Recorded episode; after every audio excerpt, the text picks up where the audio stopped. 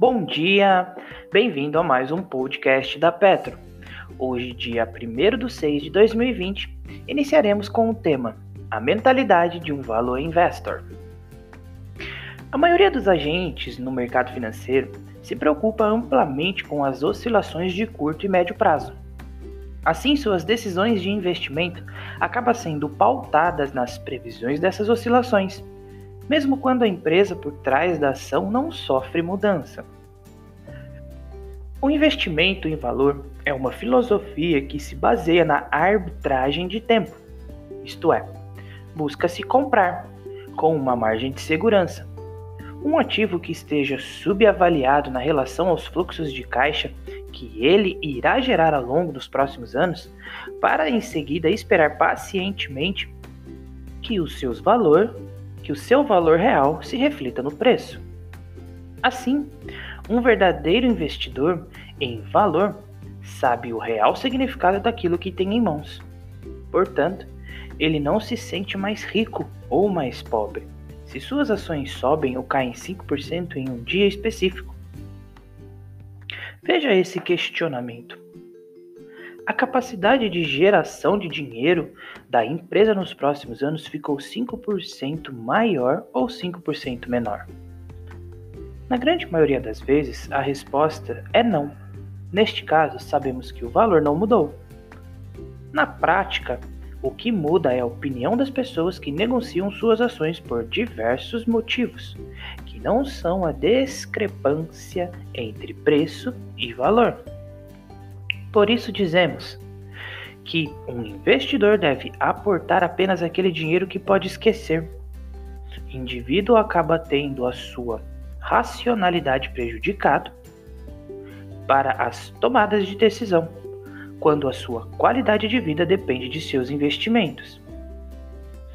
Se uma pessoa precisa do seu capital, que está alocado em ações, para sobreviver, ele pode se ver em situações em que será forçado a se desfazer do seu ativo, enquanto eles estiverem descontados. Neste sentido, Ray Dalio, investidor bilionário e gestor da Bridgewater Associates, alerta que o investidor precisa estar consciente de que cada classe de ativo deve cair pontualmente 50% ou mais ao longo de uma vida de investimentos. No entanto, o investidor não deve se abalar com isso, nem questionar seus princípios. Pelo contrário, nesses momentos de pânico, o investidor precisa manter a racionalidade, pois são nessas situações que encontramos as melhores oportunidades. As grandes oscilações entre o momento da compra e o da venda de uma ação não devem ser tão relevantes para o investidor. Em alguns casos, mesmo tendo comprado R$ 1,50, o investidor pode ver suas ações caindo ainda mais. É impossível prever em qual ponto teremos a cotação mais baixa. Por isso, o foco não deve estar em conseguir a maior barganha possível, mas sim analisar empresas que estão dentro do círculo de competência do investidor. Isto é, aqueles que sejam aquelas que ele seja capaz de entender. Mesmo o investidor, mesmo que o investidor siga esses passos, investido com margem de segurança em ativos descontados diante do valor intrínseco, ele pode passar por períodos de baixa performance. Como investimento em valor não está relacionado às oscilações do mercado, haverá algum momento em que essas estratégias desempenhará abaixo do mercado, de modo geral. Um exemplo disso foi o fim dos anos de 1990, quando as empresas de internet vinham aumentando em sua cotação diariamente mas Warren Buffett optou por não investir nelas. Quando tomou essa decisão, ele abriu mão, abriu mão de ganhos fantásticos que muitos estavam tendo. A euforia aconteceu porque as pessoas estavam comprando a promessa de sucesso da internet, que de fato ocorreu. No entanto, existiam centenas de empresas consideradas promissoras que sequer geravam caixa, com vantagens competitivas inexistentes. Assim, havia um otimismo sem fundamentos embutido em seus preços. Após o estouro da bolha da internet, Buffett retornou à sua posição de retornos superiores. Por fim, devemos sempre lembrar que a maior vantagem que o investidor pode ter é o foco no longo prazo. Fique agora com o radar da Petro. As notícias mais relevantes das empresas da Bolsa de Valores brasileira diariamente para você. Hering divulga resultados trimestrais. Todas as comparações são entre primeiro trimestre de 2019 e primeiro trimestre de 2020, exceto quando mencionado ao contrário. Durante o período da crise decorrente da pandemia do coronavírus, a companhia cri criou um comitê de crise e oportunidade, composto por líderes de diferentes áreas que realizam reuniões diárias com o intuito de avaliar o melhor curso durante o momento de adversidade econômica. A Hering exerceu um rígido controle de despesa, suspendendo alguns investimentos e priorizando os recursos para fins essenciais. Os investimentos totalizaram 4,9 milhões, uma queda de 46%. A posição de caixa foi, foi, reforçada com a captação de 200 milhões de reais, sendo 120 milhões captados em março e 80 milhões em abril. Os contratos foram renegociados e os salários da administração foram reduzidos. A posição de caixa no final do primeiro trimestre de 2020 era de 485 milhões de reais a dívida líquida era negativa em 356 milhões. O e-commerce passou por um momento de forte crescimento, mas que dobrando a performance observada antes do fechamento das lojas físicas.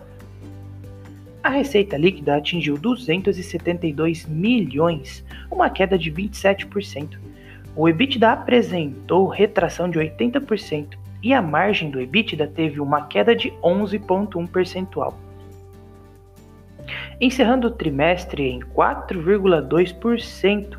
O lucro líquido do período foi de 5,4 milhões, 89,2% menor do que no primeiro trimestre de 2019. O retorno sobre o capital investido foi de 15,5%, uma redução de 7,8 percentual. Em função dos impactos da pandemia, a companhia optou por não deliberar sobre a distribuição de proventos. A Web Store ganhou participação no mercado interno, passando de 3,4% para 6,5%, com um crescimento de vendas de 42%. Resultado do aperfeiçoamento da plataforma digital e da maior demanda por produtos online.